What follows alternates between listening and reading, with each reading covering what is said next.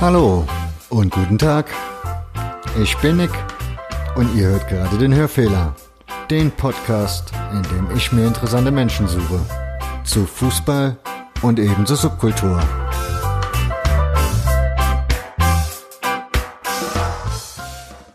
Herzlich willkommen zum Hörfehler Folge 26.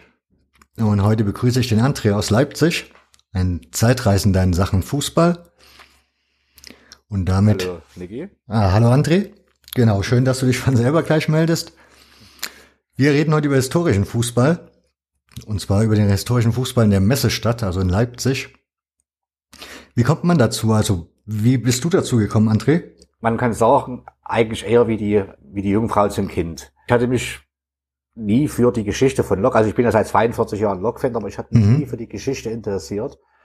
Auch nicht für den, auch zu Zeiten des neuen VfB, die Rückbenennung, da war ich fast gar nicht im Stadion, das hat mich nicht interessiert. Ich war geborener Blau-Gelber, war seit 42 Jahren Blau-Gelb-Fan, zumindest bis de, zu dem Zeitpunkt waren es 30 Jahre und äh, das hat mich nicht interessiert. Und erst als der neue, die neue Loksche, sage ich mal jetzt, wieder gegründet wurde, ging ich dann wieder regelmäßig, eigentlich fast zu jedem Heimspiel und habe, weil es im Angebot gewesen ist, im Blog-Fanshop das Buch Schlachtentore Emotionen von Christian Wolter gekauft.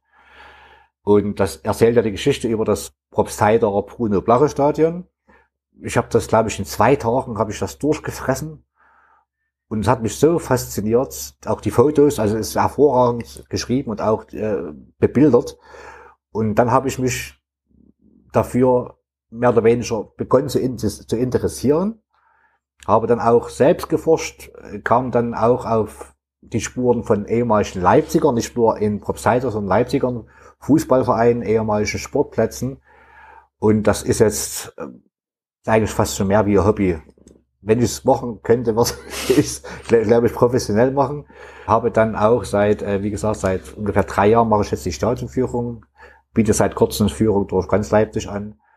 Und ich zähle internen Kreisen, kann man äh, so gesagt, als Fußballhistoriker vom ersten FC Lokomotive Leipzig. Was du ja auch, Obwohl ich nicht defini was du ja auch definitiv bist. Ja, es gibt viele, viele andere, die, äh, von denen ich auch viele weiß, die, die mir immer noch was lernen können und die auch in dem, in, in diesem Genre, also in der Fußballhistorie der Loksche forschen und arbeiten. Nur wahrsch- wahrscheinlich, weil ich derjenige bin, der die Stadionführung durchführt, was bis jetzt noch nie, noch nie jemand gemacht hatte, stehe ich natürlich jetzt gewissermaßen im Rampenlicht und werde dann als Fußballhistoriker vom Verein präsentiert, was mich aber auch selber überhaupt nicht stört. Das macht richtig Spaß. Wie lange brauchst du für so eine Stadionrunde im Bruno Blacher Stadion, wenn du den Leuten das erklärst? Also für so eine Führung? Ja, es ist unterschiedlich. Äh, Ich habe ja auch zukünftig, also im, am 1. Mai, oder 2. Mai habe ich wieder eine Stadionführung mit einer Kindergartengruppe, die große Gruppe von einem Freund. Er hat jetzt das empfohlen, dann versuche ich das schon kurz zu fassen, äh, auf eine Stunde, maximal anderthalb Stunden. Normalerweise dauert eine Stadionführung zwei bis zweieinhalb Stunden und meine längste war bisher gewesen mit einem holländischen oder niederländischen Groundhopper. Da habe ich dreieinhalb Stunden gebraucht. Ich weiß nicht, wie viele Fotos, 2000, 3000 Fotos gemacht alleine. Und äh, da sind wir aber auch komplett durch. Also mit den Umkleidekabinen, alles drum und dran kam ich damals rein, weil die Mannschaft nicht trainiert hatte. Und das war die längste Stadionführung und es war dann auch so ziemlich anstrengend und ich war froh, als dann dunkel wurde, dass ich dann wieder in mein Auto steigen konnte und nach Hause fahren. Das Bruno Blacher Stadion ist wann entstanden?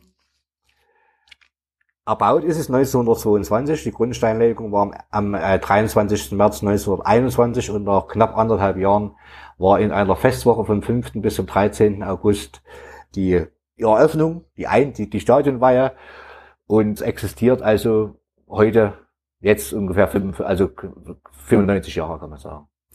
Okay, ähm, wenn du durch das Stadion, oder wenn du diese Stadionführung machst, wo beginnst du da in der Regel? Also bist du nur im Stadion selbst unterwegs oder gibt's noch auf dem Außengelände, weil er ist ja doch ein bisschen größer. Gibt's da noch Stellen, die da so dazugehören? Nee, das Außenländer weniger. Fangen wir an der typischen Diesellok, die wir ja von unserem Sponsor gekriegt haben, äh, geschenkt bekommen haben, vorne am Eingang los. Das geht dann äh, um das, also ein Stückchen um das Stadion drumherum, über die Treppe in das Stadion rein direkt, Mhm. auf die Tribüne, also vom Stadion aus auf die, auf die älteste, heute noch existierende und in Gebrauch befindliche Holztribüne, Tribüne von Europas. Äh, dann gehst du durch den berühmten Spielertunnel wieder raus und dann, wenn es, wie gesagt, die Zeit erlaubt, beziehungsweise wenn mir das der Herr Scholz erlaubt, unser Cheftrainer, und er nicht gerade trainiert, darf ich dann auch mit den Zuschauern oder den Gästen durch die, sprich die Umkleidekabinen, der Kraftraum, Entspannungsbecken, Sauna und so weiter und so fort. Und dann dauert es auch etwas länger, weil dort gibt es auch viel zu zeigen und viel zu erzählen. Das ist ja normal. Was jetzt, du hast ja die Tribüne schon erwähnt, die Holztribüne. Und was sind so vielleicht mal noch zwei, drei Happenings für die Leute Appetit zu machen auf dieser Führung, die, die man vielleicht dann gesehen haben dürfte, also die man dann gesehen bekommt von dir oder gezeigt bekommt? Ja, natürlich ist das der, der Hauptteil ist natürlich die Tribüne, weil das ist äh, einmalig.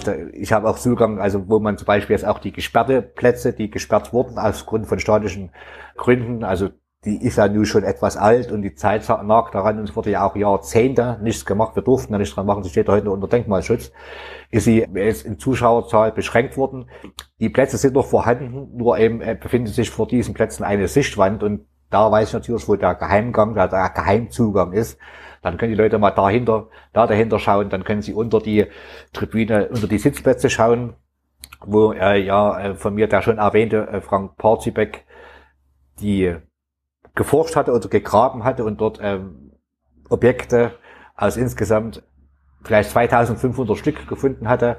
Die älteste ging zurück bis ins Jahr 1904, weil früher waren diese Tribüne, die Sitzplätze unten noch offen und alles, was dort aus den Taschen fiel oder aus den Händen, das ist dort für Ewigkeiten verschwunden, bis mal jemand auf die Idee kommt, man könnte ja mal schauen, was da alles verschwunden ist. Und äh, das, das ist eigentlich das Highlight. Und äh, wenn man natürlich durch den Sozialtrakt kommen kann, wie gesagt, das geht nur, wenn die Mannschaft nicht trainiert, ansonsten sind sie ziemlich grillig, kann man sagen. Also wenn die Mannschaft da ist, da darf dort niemand rein, das ist dann wie ein No-Go. Aber wenn wir mal reinkommen, dann ist natürlich auch das Highlight der, der Kraftraum, das Behandlungszimmer von unserem Zimbo, wenn man da Zugang hat, rein, also eine Koryphäe in seinem Fachball. Er tut ja heute noch äh, Bundesliga-Stars betreuen. Und natürlich der, die neu gestaltete Umkleidekabine, wenn man auch, wenn man da auch reinkommt, das sind schon die Highlights, die jeden faszinieren. Ich habe noch niemanden gesehen, der sagte, Mensch, das hat mir nicht gefallen. Die waren alle richtig fasziniert. Wir haben ja gesagt, historischer Fußball und wir sind ja da relativ weit zurück, aber der VfB Leipzig hat es dir ja gerade erwähnt, wann das Stadion gebaut wurde. Mhm. Wie sieht das so mit anderen Plätzen in Leipzig aus? Also gibt es noch Stadien aus der Zeit davor, also ja, aus der Zeit davor? Existente gibt es noch einige, allerdings auch nicht so viele. Das ist äh, äh, die Spielvereinigung Leipzig, war ja damals auch einer der härtesten Konkurrenten bis, vor, bis zum Ersten Weltkrieg vom VfB Leipzig. Sie waren, glaube ich, äh, viermal bei den Endrunden der deutschen Meisterschaft dabei und sind davon zweimal erst im Halbfinale gescheitert. Äh, in der Dämmeringstraße wurde 1912 einge ja, so 1912 eingeweiht. Das ist welcher Stadtteil? Das ist in Lindenau. Okay in der Dämmeringstraße, was natürlich das Herrliche an diesem Stadion ist, oder an diesem Sportplatz mehr oder weniger, er ist äh, das Vereinsheim, was heute dort steht, hat die Zeit komplett überdauert und ist noch genauso erhalten, wie es damals vor Eröffnung aussah. Also ich habe Fotos gesehen von der Eröffnung und heute, also man sieht keinen Unterschied und es ist auch gemütlich drinnen, alt natürlich, klar, gemütlich und dort gibt's aber wunderbares Essen und ein richtig leckeres Bier. Des Weiteren gibt es den Fortuna Sportpark in ähm, Paunsdorf von Fortuna 02 Leipzig. Der wurde 1913 eingeweiht, der ist auch noch existent und die Tribüne, die dort steht, ist nicht ganz so alt wie unsere, aber äh, zwar noch in Benutzung, jedoch äh, ich glaube nicht, dass sich dort noch jemand hinsetzt. Also auch ein was für Fußball Nostalgiker, für, oder für Stadion Nostalgiker ist das natürlich in, in, in Paunsdorf auch ein wunderbarer Sportplatz ja, äh, existiert hatte ja bis vor kurzem noch der Bar Kochbarplatz äh, von ehemals Bar Kochbar Leipzig. Der wurde ja Ende, äh, Anfang letzten Jahres aufgrund von Bauarbeiten für einen Parkplatz versehentlich, sage ich mal in Anführungsstriche, zerstört. Und was auch noch existent ist, das ist äh, die Teerstraße von Lipsia Eutrich. Die sind dort 1919, wenn ich mich richtig erinnere, umgezogen und eingezogen. Also der ist auch noch existent. Nicht zu vergessen natürlich auch äh, die Nonnenwiese, wo jetzt Olympia Schleuse spielt. Die Nonnenwiese war einer der Urplätze im Leipziger Fußball. Die wurde schon vor der Jahrhundertwende, also bis auch, also ab 19, also vor 1900 bespielt. War damals natürlich nur ein Acker oder eine bessere Wiese und ist dann später ausgebaut worden und ist heute noch der Sportplatz äh, von, wie gesagt, von in Schleusig, wo zwei oder drei Mannschaften, soweit ich weiß, heute noch spielen. Welche mir jetzt in der Aufzählung fehlen, aber da kannst du mir ja gleich bestimmt sagen, warum die da drinnen fehlen, ist einmal das früher ernannt, also das war früher das Rotationsstadion, also Stadion des Friedens. Mhm. Und dann fehlt mir noch, ja, der Georg Schwarz Sportpark, also Chemie Leipzig, das Stadion. Ja, Georg Schwarz Sportpark. Ähm, ich frage nur, ob du die, ob die halt erst ja, später entstanden sind oder was mit nein, denen ist? Nein, natürlich nicht. Sie sind aber relativ spät, also äh, relativ spät entstanden. Also mhm. Der Alfred Kunze Sportpark, weil der ja früher Sportpark Leutsch hieß, wurde ja 1919 eröffnet. Das war genau die Zeit, wo ähm, man die Verträge für das VfB-Stadion, für das geplante VfB-Stadion abschloss. Das heißt, es ist nicht allzu älter wie das äh, wie das heutige Bruno Blacher Stadion. Okay. Es wurde 1919 eröffnet, damals von, äh, ich glaube, das war die, das war äh, Turnvater Jan, beziehungsweise von der Freien Turnerschaft Leipzig, glaube ich, war dann. Also es war Arbeitersport und wurde erst 1932 nach Gründung von Tura 32, äh, von Tura 32 dem, wie sage ich jetzt mal, nicht kommunistischen Sport übergeben. Also sagen wir so, 1932 wurde oder 33 wurde das Stadion den Verein weggenommen, die wurden auch aufgelöst, wie alle in Nazi-Zeiten. Und 1939 erst wurde es, wurde zwischendurch von der SA und von der SS genutzt und wurde 1939 dann nach Gründung von Tura 39, die sich ja als Tura 32 durch Zusammenschluss vereinigt haben, der Tura übergeben und ist offiziell bespielt seit 1939 von den Vorgängern der BSG Chemie Leipzig. Ja. Okay. Und ja, wie erwähnte Chancen des Friedens, der war, der ja also früher der Wackersportpark hieß, der wurde 1923 eröffnet. Die haben bis dahin in der, äh, auf dem Debrahof gespielt. Das ist ein kleines Stückchen vorher. Der Debrahof war übrigens der erste vereinseigene Sportplatz von Leipzig. Der wurde 1902 von Wacker 95 gegründet. Die sind dann 1923 umgezogen in das neu erschaffene Wacker, also der Wacker Sportpark und äh, haben dann dort bis zur Wende 45, also bis, Käse, bis zum Ende des Krieges 45 gespielt, wurden aufgelöst und fanden dann später in der Fußballabteilung, allerdings nur die Fußballabteilung von, von der Motor Goalies Nord, auch Mogo No genannt, mhm. ihren traditionellen Nachfolger. Äh, 1923 zog auf dem Debrahof der Helios SV ein, der allerdings auch 1945 äh, durch die Direktive des Alliierten Kontrollrates aufgelöst wurde und bis 1990 spielten auf dem Debrahof kleinere Vereine, meistens BSGs, wie zum Beispiel BSG Leuchtenbau, der Fußballverein, der spielte auf dem Debrahof, ist aber dann im Nachhinein, also nach der politischen Wende, jetzt sind wir dabei, wurde er dann weggerissen und verwilderte und ist heute eine städtische Hundewiese. Du hast ja eben schon erwähnt, dass du Führungen auch in der Stadt anbietest oder anbieten möchtest. Von den genannten Plätzen sind da welche dabei oder was ist da so dein, deine die Tour? Sind alle dabei. Die sind alle dabei. Also die ich jetzt genannt habe, die sind alle dabei. Bezieht sich das dann bei dir nur auf Sportplätzen oder sind da noch andere Orte oder irgendwie Sehenswürdigkeiten, die dann noch kommen? Hauptsächlich äh, Fußballplätze, mhm. auch, auch nicht mehr existente, äh, wo ich durch eigene Recherchen rausgefunden habe wo, habe, wo sie sich früher befanden und auch teilweise heute begehbar sind, allerdings nicht mehr als Sportplatz zu erkennen. Natürlich ist die Gründungsstätte vom DFB von äh, im Jahr 1900 dabei. Heute heißt das Haus die, äh, das Hofmeisterhaus in der Büttnerstraße und das war ja bekanntlich äh, 1900 das Restaurant zum Mariengarten in der Karlsstraße. Das ist natürlich dabei. Ansonsten der ehemalige Bar Kochbau, Fußballplatz in der Delischer Straße ist natürlich dabei. Ihr habt doch damals, ja, ich wollte gerade fragen, ihr habt doch da so, ja. so einen Stein hingestellt, oder? Zum nee, Gedenkstein, nee, war das nicht? Nee, nee, nee. nee das, das, das, das, wollen, das wollen jetzt die Bürger, der Bürgermeister machen. Ah, okay. Nachdem äh, es so viele Beschwerden gab oder äh, so viele Bürger sich gegen den Abriss gewehrt haben oder ihn, ihn äh, verurteilt haben, wurde jetzt von der Stadt entschieden, dass dort eventuell eine kleine Ecke von diesem Platz erhalten bleibt und dort vielleicht ein Gedenkstein gesetzt wird, obwohl ich es vom Herrn Bürgermeister, Oberbürgermeister Burkhard Jung persönlich in einem persönlichen Brief von ihm bestätigt habe, dass das auf jeden Fall passiert. Auf den werde ich mich auch notfalls berufen, auf diesen Brief. Weil ich bin da sehr hinterher. Ich gehe jetzt auch regelmäßig, gucke, ob was, ob was passiert. Allerdings äh, ist von dem Platz jetzt nichts mehr zu erkennen. Leider. Wir, wenn du jetzt, wir haben ja jetzt erzählt, dass du die Führung machst. Jetzt, mhm. also für den Fußballfan als solchen, ein Fußballmuseum in Leipzig gibt es da scheinbar gar nicht. Nein. Das hat äh, welche Ursachen? Also ich meine, das hat wahrscheinlich, ich habe jetzt eigentlich, ja, andere Vereine haben halt ihre Vereinsmuseen, aber bei so einer Stadtgeschichte oder der Fußballgeschichte dieser Stadt würde dem ja ein eigenes Museum auch nichts schaden oder sogar ein Sportmuseum. Das ist ja das Traurige.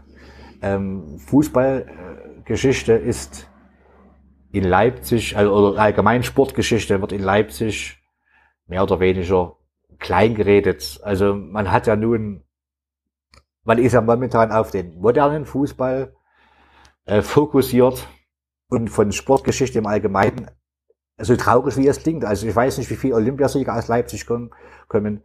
Das, das Sportmuseum, es existiert ein Sportmuseum. Allerdings ist das ein Sportmuseum, äh, das nur verwaltet. Es gibt dort nur Regale drinnen. Es befindet sich im, äh, im Olympiastützpunkt Leipzig im Keller unten, also wie ein Bunker sieht das aus mit der Stahltür, hat offen nur dienstags von 13 bis 16 Uhr und wenn man dorthin möchte, muss man sich anmelden und muss sagen, um was man sich, also was man sucht oder was man machen möchte. Dann suchen dort die zwei Mitarbeiter, zwei fest angestellte Mitarbeiter suchen dort die Dokumente raus, man kann sich an den Tisch setzen, die durchblättern und äh, dann muss man aber auch schon 16 Uhr, wie gesagt, schon wieder gehen. Das heißt, das also, ist also mehr ein Archiv wie ein Museum. Das ist Archiv. Das ist ein blankes Archiv. Die haben keine, äh, Leipzig hat keine äh, feste Ausstellung äh, für ihr, also keine feste Unterkunft für ihr Sportmuseum. Geplant war es damals auf dem ehemaligen, auf dem Gelände des ehemaligen Schwimmstadions am Zentralstadion in der Nähe. Allerdings wurde das verworfen, weil man damals dort wohl eine Vierfelderhalle plante, die ebenfalls RB Leipzig angegliedert werden sollte. Bis jetzt ist dort aber noch nichts entstanden. Es gibt also auch keine Pläne, dass so ein Museum irgendwie in absehbarer Zeit vielleicht mal kommt. Also Nein. keine Diskussion in der Stadt oder sowas, nix. Nein, gar nichts. Äh, wir wollen, wir sind da am Umstrukturieren. Vielleicht wird aus der Initiative, die ja früher ja als EV gegründet wurde, momentan als Initiative durch mich alleine erstmal weitergeführt wird. Wir planen wieder einen EV draus zu machen, als Unterstützung äh, für die Leipziger Vereine, nicht nur äh, Propsider bzw. Lok, sondern allgemein für die Leipziger Vereine versuchen da, äh, sie auch etwas zu bündeln, zu vernetzen, wie der Name ja schon so schön sagt, und wollen dann natürlich auch in den Fokus das Sportmuseum äh, nehmen, um der Stadt Leipzig Druck zu machen, dass endlich mal sich jemand um die Fußball- bzw. Sportgeschichte von Leipzig kümmert. Weil es ist wirklich so, es interessiert momentan, zumindest von den Stadtoberen, niemanden.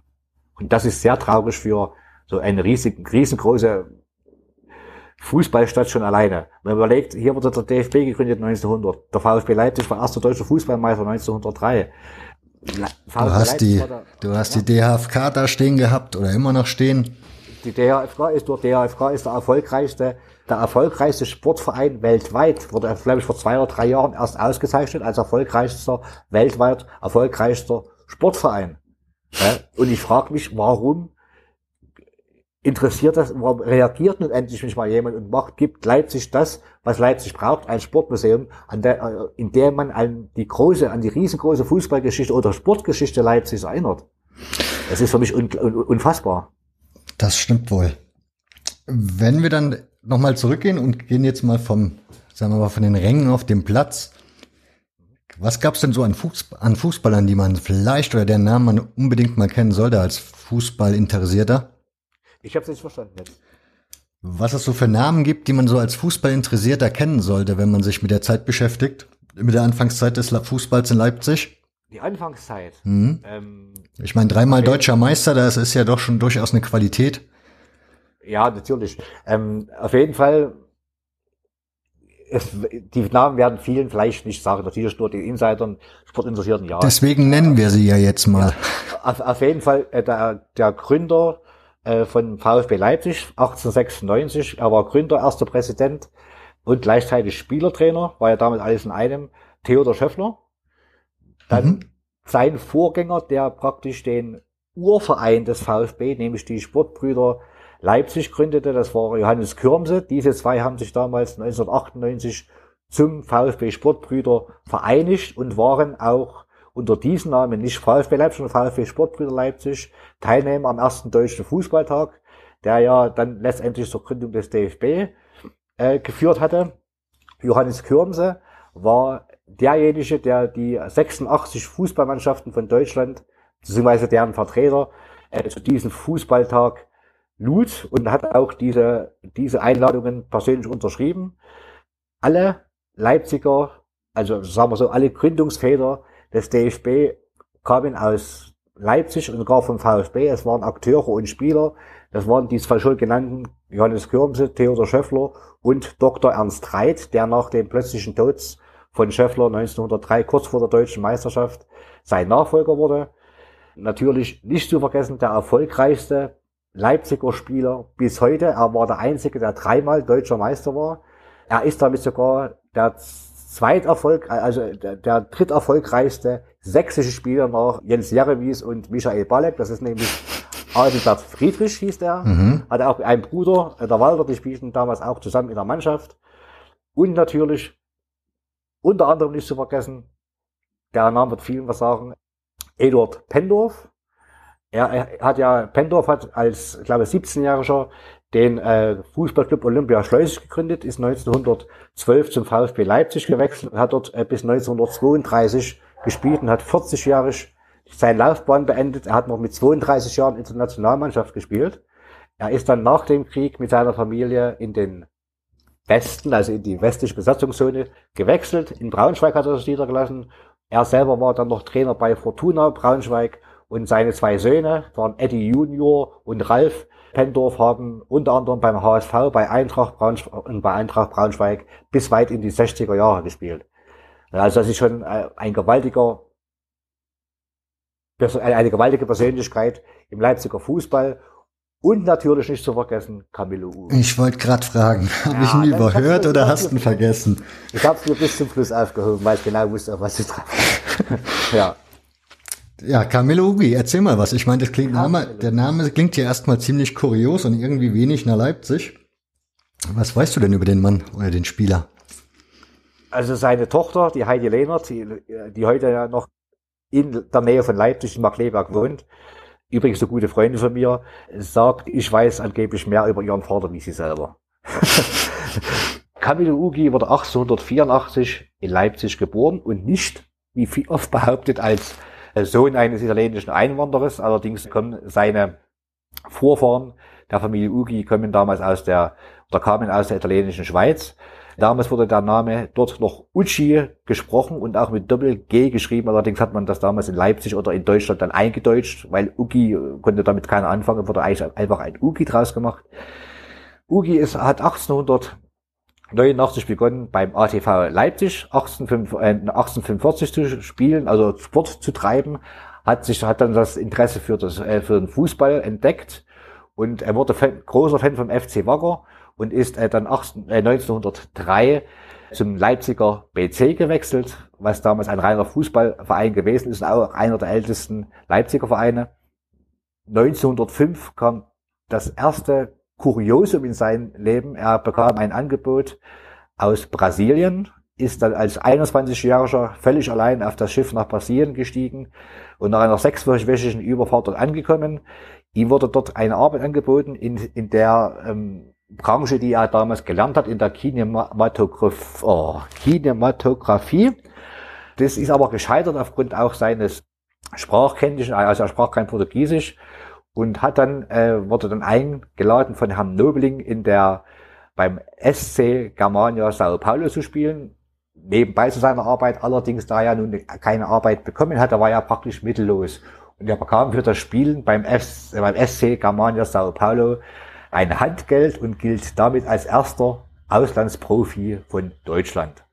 Allerdings hat das nicht lange angehalten. Er, er ist drei Monate später bereits zurück aufgrund von Heimweh und natürlich, weil er der, der Sprache nicht mächtig war, hat sich dann 1905 dem VfB Leipzig angeschlossen und wurde 1906 schließlich mit dem VfB Leipzig zweites, äh, zum zweiten Mal deutscher Meister, ist danach aber gleich wieder äh, gewechselt und das führte sich dann immer weiter, diese Wechselei. Also er hat unter anderem in, in Breslau bei den Sportfreunden Breslau gespielt. Er hat in Marseille gespielt, zwischendurch mal kurz in Frankfurt am Main.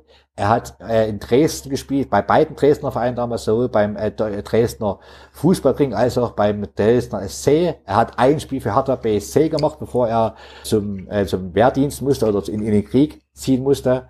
Ist dann 1918 aus dem Krieg zurückgekehrt, hat während, äh, während einer Verwundung im Krieg nochmals kurz bei den äh, äh, beim Fußballring gespielt, beim Dresdner Fußballring und bei den Sportfreunden Breslau, kam dann 1918 zurück, ist aufgrund eines Missverständnisses, sage ich mal jetzt so, hat sich äh, bei den FC Sportfreunde Leipzig angemeldet, hat dort eine Saison gespielt und, und kam dann schließlich äh, 1919 für immer zurück zum VfB Leipzig, hat er 1924 seine aktive, also seine, ich sag's mal so, Profi-Karriere bei, beim VfB beendet und dann schließlich bei, bis 26 bei den Sportfreunden Leipzig abtrainiert hat sich mehrmals als Fußballtrainer dann in Leipzig und auch in Breslau unter anderem beworben. Allerdings wurde er abgelehnt. Er, hatte zwar, er war zwar Fußballlehrer, hatte aber keinen, keine Trainerlizenz, wie, oder wie das damals auch geheißen hat.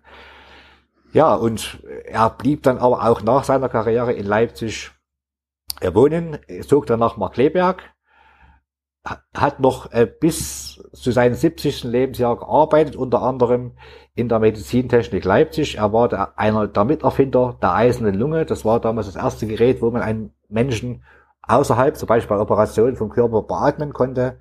Er hat damals schon in den 30er Jahren an, oder Ende der 20er Jahre an einer sogenannten, wo da, damals war ja noch das Spielsystem 2-3-5, das heißt zwei Verteidiger, drei Mittelfeld, fünf Angreifer. Mhm. Er hat damals schon an der heute eigentlich universell einsetzbaren Drei- und Viererkette gearbeitet. Äh, hätte er das da, also ich sage mal so, wäre er Trainer geworden, hätte sich äh, schon in den 30er Jahren hätte sich der Fußball in den 30er Jahren in Deutschland ganz anders entwickelt. Durch diese äh, Ideen, die er damals schon hatte, er war zu seiner Zeit weit voraus. Auch unter anderem hat er nicht nur im Fußball seine Erfahrung gemacht, er hat oder weitergegeben. Er hat damals schon, wo im Hochsprung zum Beispiel noch die berühmten Scherspringer oder Wälzer gang und gäbe waren, hat er in einer Technik gearbeitet, die dem Springer höhere, oder höhere, größere Höhen ermöglicht. Und dieser äh, Idee, die er damals hatte, die er auch zu Papier gebracht hatte, hat sich circa 20 bis 30 Jahre später als Fosbury Flop entwickelt. Er hatte doch diese Grundidee gehabt. Ja, er ist dann 1970 ist er in Markleberg verstorben. Mhm. Seine Tochter, wie gesagt, Heid Lehnert, wohnt noch heute in Markleberg. Im Jahr 2004 wurde der Kicker Sportpark in Markleberg in Camillo Ugi Sportpark umbenannt. Und in naher Zukunft soll eine, eine Wohnsiedlung in der Nähe vom Bruno Blauer Stadion den Namen Ugi Winkel tragen. Ich hoffe, dass ich ein kleines bisschen dazu beitragen konnte, dass das so passiert ist. Nicht zu vergessen natürlich, Camilo Ugi war mit 15 Einsätzen der Rekordnationalspieler Deutschlands vor dem Ersten Weltkrieg. Er war von den 15 Spielen neunmal als Kapitän aufgelaufen, hat bei den Olympischen Spielen 1912 in Stockholm teilgenommen, war in der Mannschaft vertreten, die damals den höchsten Sieg bis heute gegen eine Mannschaft, nämlich gegen Russland, mit 16 zu 0 feierten. Und kleiner Randbemerkung, ein Freund von mir, ähm, der schon erwähnt wurde, Frank Porzebeck, der ja unter der Tribüne mal gesucht hatte, hat im Rahmen dieser Suche oder dieser Aufräumarbeiten, nenne ich es mal, die Originaleinladung vom DFB an Camilo Ugi zu den Olympischen Spielen 1912 gefunden. Und das ist, äh, das befindet sich heute noch in seinem Privatbesitz. Und wenn es mal in Propsheida ein Fußballmuseum, also ein Vereinsmuseum geben wird, wird diese Urkunde, hat er schon gesagt, oder diese Einladung dort im Original ausgestellt werden. Gibt es da von Seiten des Vereins Interesse an so einem Museum? Ja, natürlich. Äh, ich habe es schon mehrmals angesprochen. Es geht jetzt nur um die Räumlichkeiten. Wir haben uns schon mehr, mehrere Räumlichkeiten angesehen oder herausgesucht. Und wir sind auch schon fleißig, ich natürlich schon mit ein paar Partnern und Freunden dabei zu sammeln, Objekte dafür. Und ich muss bald mal das Stadion oder wir müssen bald mal das Stadion eröffnen, eröffnen weil bei mir äh, häuft sich das jetzt schon langsam. Und also äh, es sind Sachen, einige sind schon ausgestellt im Club Casino in einer kleinen Glasvitrine, Fotos und kleine Erinnerungsstrecke. Aber allerdings die großen Sachen werden wir erst in diesem Fußballmuseum präsentieren und wenn das mal wirklich spruchreif ist, spruchreif ist oder, oder in, in, der Entstehung befindet, wird das eine richtig geile Sache. Also ich fasse jetzt mal kurz zusammen. Wir haben das VfB-Stadion angesprochen, wo du Führungen drinne machst, die diversen kleineren Plätze. Ja. Aber gibt's noch irgendwelche Vereine, die in der Zeit ziemlich wichtig waren oder die überregional für die, für die Stadt Leipzig dann halt wichtig waren? Ja, es war die, die schon erwähnte äh, Spielvereinigung Leipzig, 1899. In Leipzig oder im Gau, Nordwestsachsen, einer der härtesten Gegner äh, vom VfB Leipzig waren. Äh, sie waren Teilnehmer viermal an der Endrunde zur deutschen Meisterschaft, zweimal im Halbfinale ausgeschieden. Dann natürlich der FC Wacker, der ebenfalls wenn ich wieder zweimal bei den deutschen Meisterschaften dabei gewesen ist, was ja heute der Nachfolger, also der traditionelle Nachfolger, die Fußballabteilung von Wodergolis Nord ist. Fortuna Leipzig, war eben schon erwähnt, das Stadion.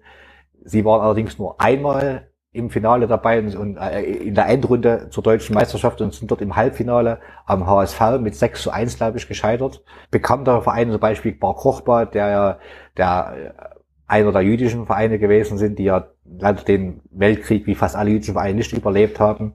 Auch die Spieler äh, sind viele damals deportiert worden, Ein, einigen gelang die Flucht unter anderem nach Holland, wo ja ein Partnerprojekt von mir, also ein, ein, ein Partnerinitiative der ähm, Tüpfelhausen, das Familienportal heißt das, heißt der Verein, hat dort einen Nachfolger oder einen Nachfolger, beziehungsweise sagen wir so, einen ehemaligen Sportler von Bar Kochbar gefunden, es ist heute ziemlich schwierig, Nachfolger von, gerade von jüdischen Vereinen zu finden, weil viele haben, äh, nachdem sie emigriert sind, ihren Namen gewechselt, hatte nichts mit Untertauchen zu tun. Es ist, es, scheint wohl im jüdischen Glauben so zu sein, dass man nach einer gewissen Zeit oder zu gewissen Anlässen seinen Nachnamen ändert. Und daher ist es sehr schwer, dort jemand noch ausfindig zu machen.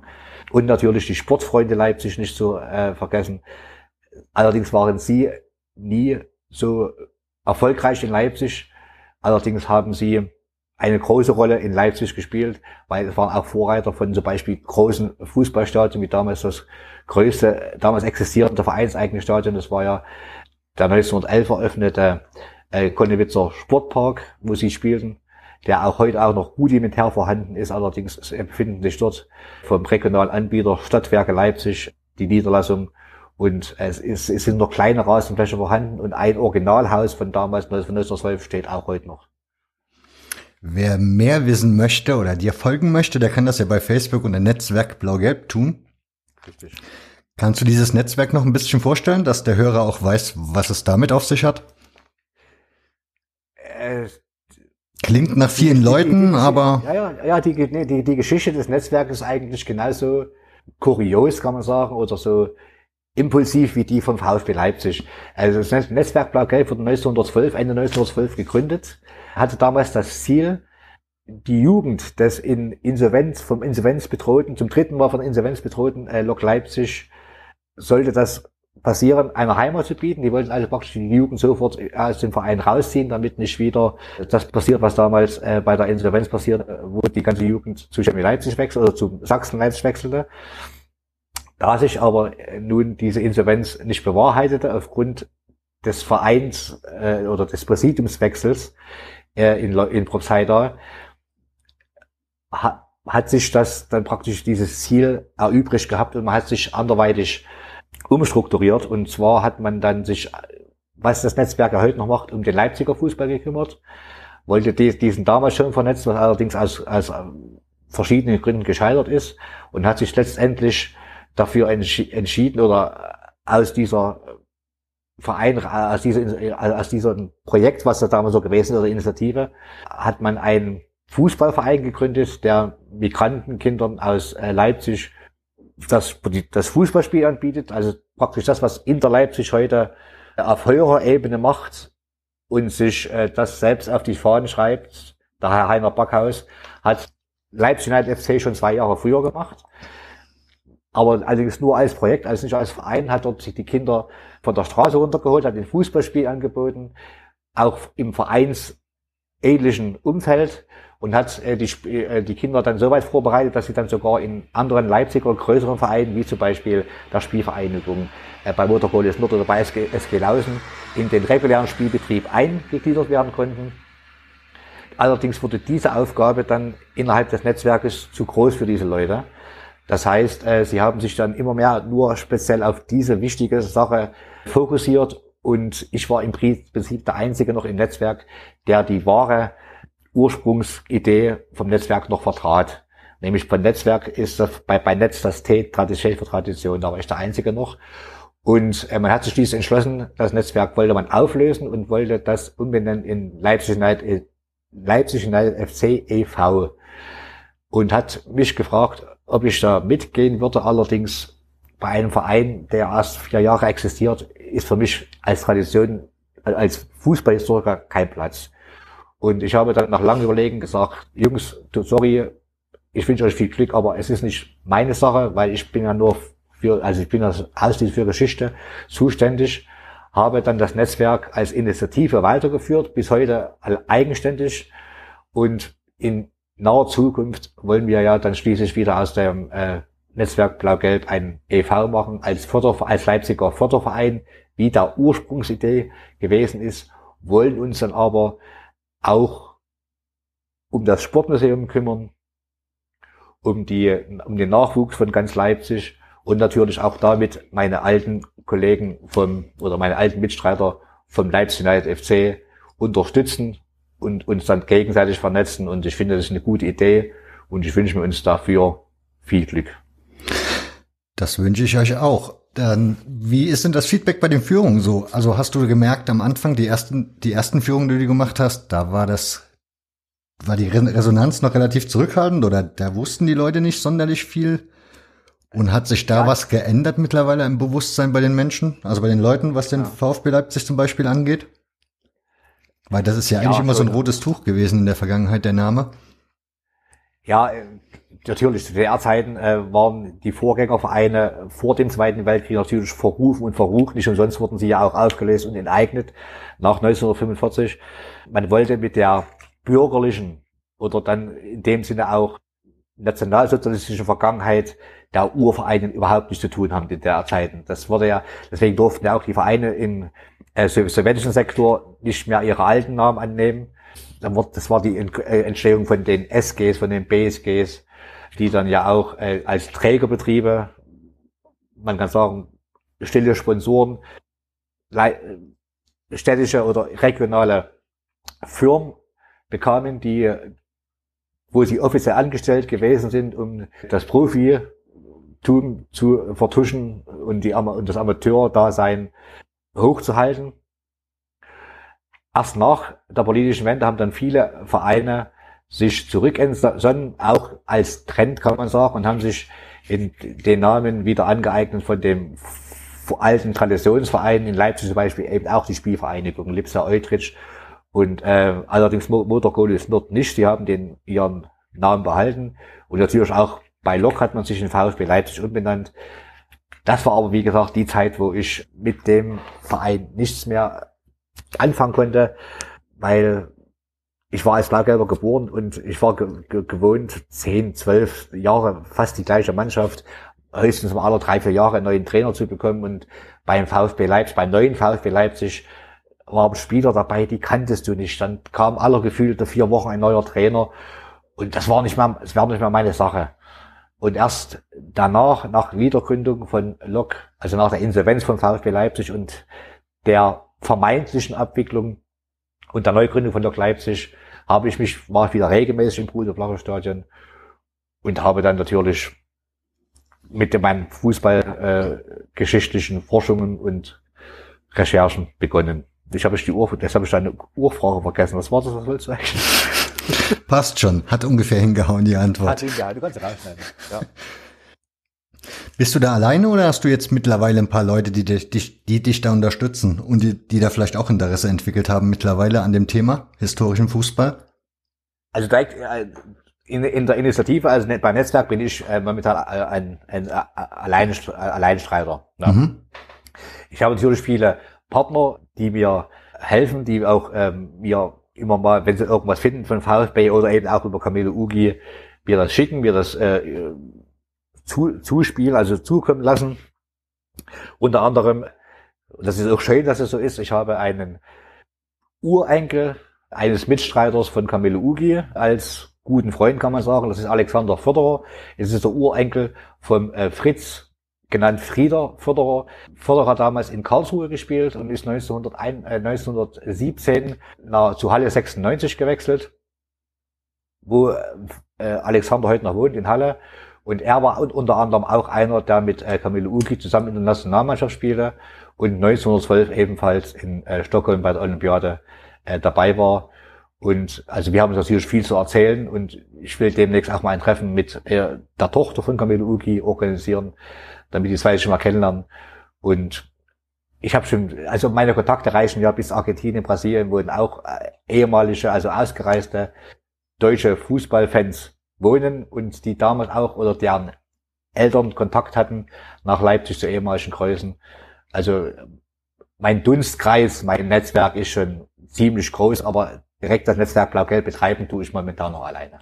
Gibt es ein Buch, was du empfehlen könntest zum Thema Leipziger Fußball? Eieiei, zu Leipziger Fußball gibt es einige.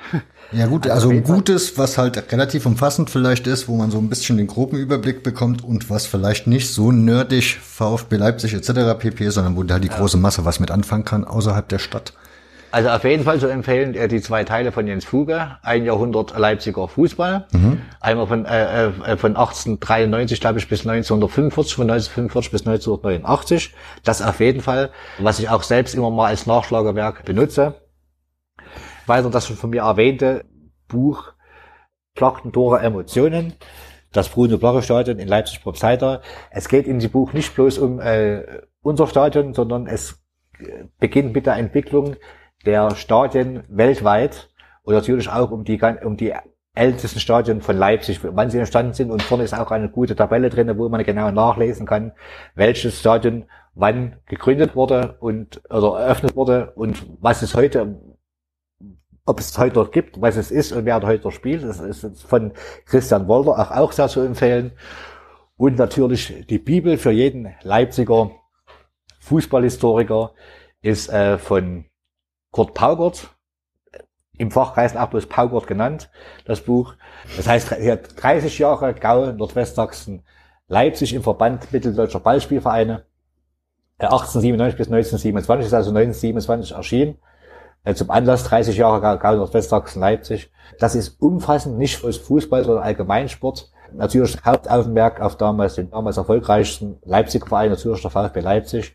Aber dort auch mit einmaligen Fotos, mit Spiel, äh, mit Vereinsbeschreibungen jedes damals im Gau Nordwestsachsen spielenden Leipziger Verein und auch mit allen äh, wichtigsten Persönlichkeiten, die ich auch viele schon genannt habe, die damals in Leipzig spielten, mit Stadionbeschreibung, also allem drum und dran. Es ist nicht billig, also ich weiß es, also ab 70 Euro wird man äh, das äh, gebraucht erhalten, natürlich gebraucht. Das ist nur ein Sammlerstück, das ist nicht nochmal neu aufgelegt worden, oder? Nein, nein, nein, nein, das ist ein Sammlerstück. Also das, ich, ich Genaue Auflage kenne ich nicht. Allerdings wurde es nicht nochmal aufgelegt. Ich hatte das Glück gehabt, eins auch preisgünstig zu erstellen. Ich habe damals 59 oder 69 Euro bezahlt. Aber es ist, wie gesagt, nicht billig, aber ein Zeitzeugnis, sowas muss man eigentlich haben. Als Fußballhistoriker und als Recht, wenn man aus, wenn man aus Leipzig kommt. Gut.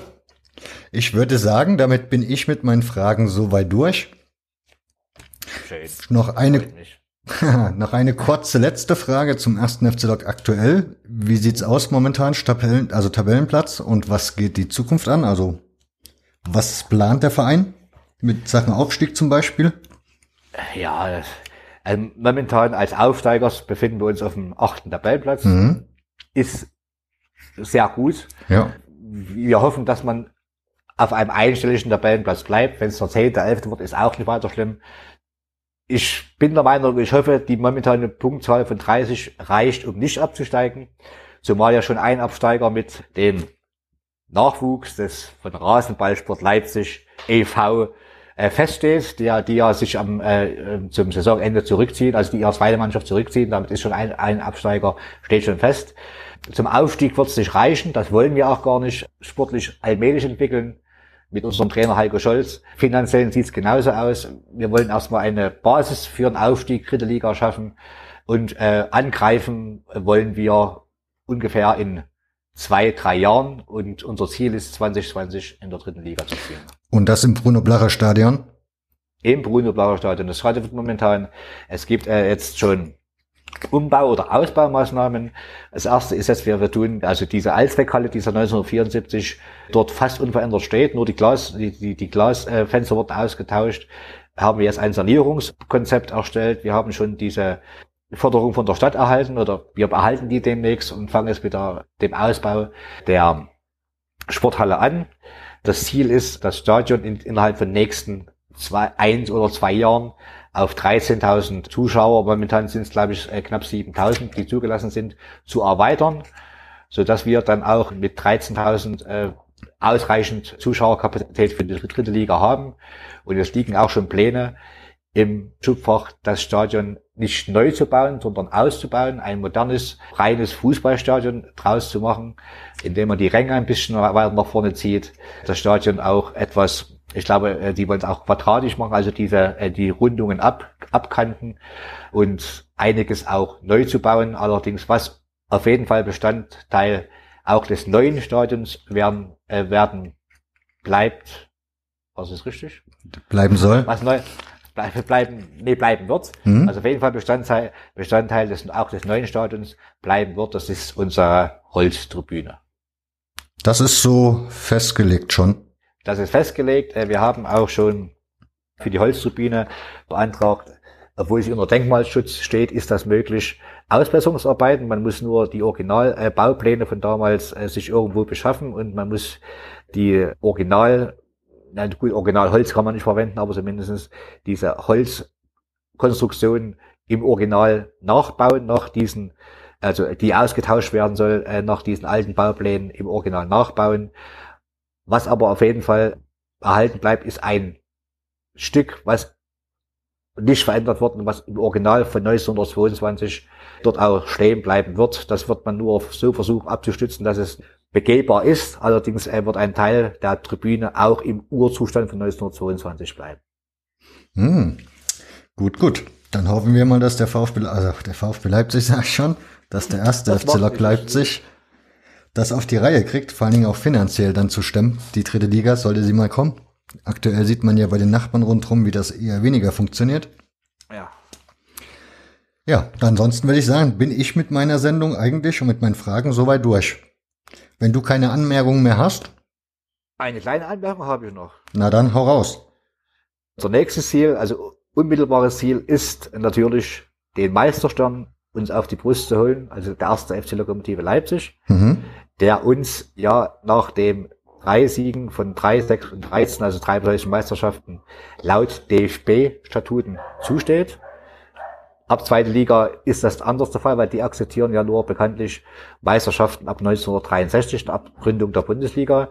DFB akzeptiert alle Meisterschaften seit ab 1900, also seit der Gründung vom DFB, äh, sollte die Fusion, sage ich mal so, des ersten FC Lokomotive Leipzig und mit dem immer noch existenten VfB Leipzig. Es, äh, der Trugschluss ist, der VfB Leipzig wurde aus dem Vereinsregister gestrichen. Dies mhm. ist nicht der Fall, da wir einen guten, einen als sehr guten Insolvenzverwalter hatten, der auch heute noch dem Lok sehr nahe steht und auch immer noch zu Besuch im Stadion ist. Und er, er hat die Insolvenz vom VfB Leipzig nie beendet. Und erst nach beendeter Insolvenz wird der Verein gestrichen.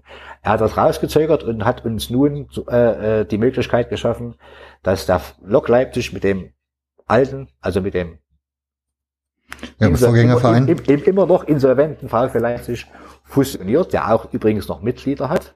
Wusste ich auch mhm. nicht. Also man lernt auch im, ich lerne nie aus. Vielleicht sollte ich mal gucken, ob Richtig. ich noch Vereinsmitglied bin.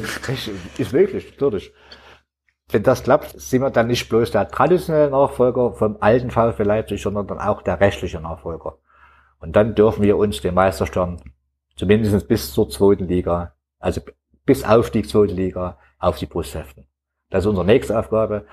Es ist, hat zwar nicht unbedingt finanzielle Vorteile, aber ich glaube, jeder Fan und auch der erste FC Lokomotive Leipzig hat sich aufgrund der Arbeit, äh, ihrer historischen Arbeit, ihrer Recherchen in der Vergangenheit, die Aufarbeitung der Geschichte, die Weitergabe und die Pflege der Fußballtradition in Propseida hat sich diesen Stern redlich verdient. Ich denke auch. Gut, André. Dann würde ich sagen, bedanken wir uns bei den Hörern. Also ich bedanke mich zuallererst mal bei dir, dafür, dass du dir die Zeit und die Mühe genommen hast. Habe ich sehr gerne gemacht, danke. Und bedanke mich bei euch, lieben Hörern. Wenn ihr möchtet, könnt ihr mir bei Twitter folgen unter @docokocha oder ihr findet auch den Hörfehler bei Facebook unter genau dem Namen. Und ansonsten würde ich mich würde ich mich würde ich mir wünschen und würde ich mich freuen, wenn ihr den Hörfehler weiterempfehlt, bei den Freunden, Arbeitskollegen, wie auch immer. Und wir hören uns dann irgendwann demnächst mit der nächsten Folge 27. Dankeschön. Tschüssi. Tschüssi, macht's gut.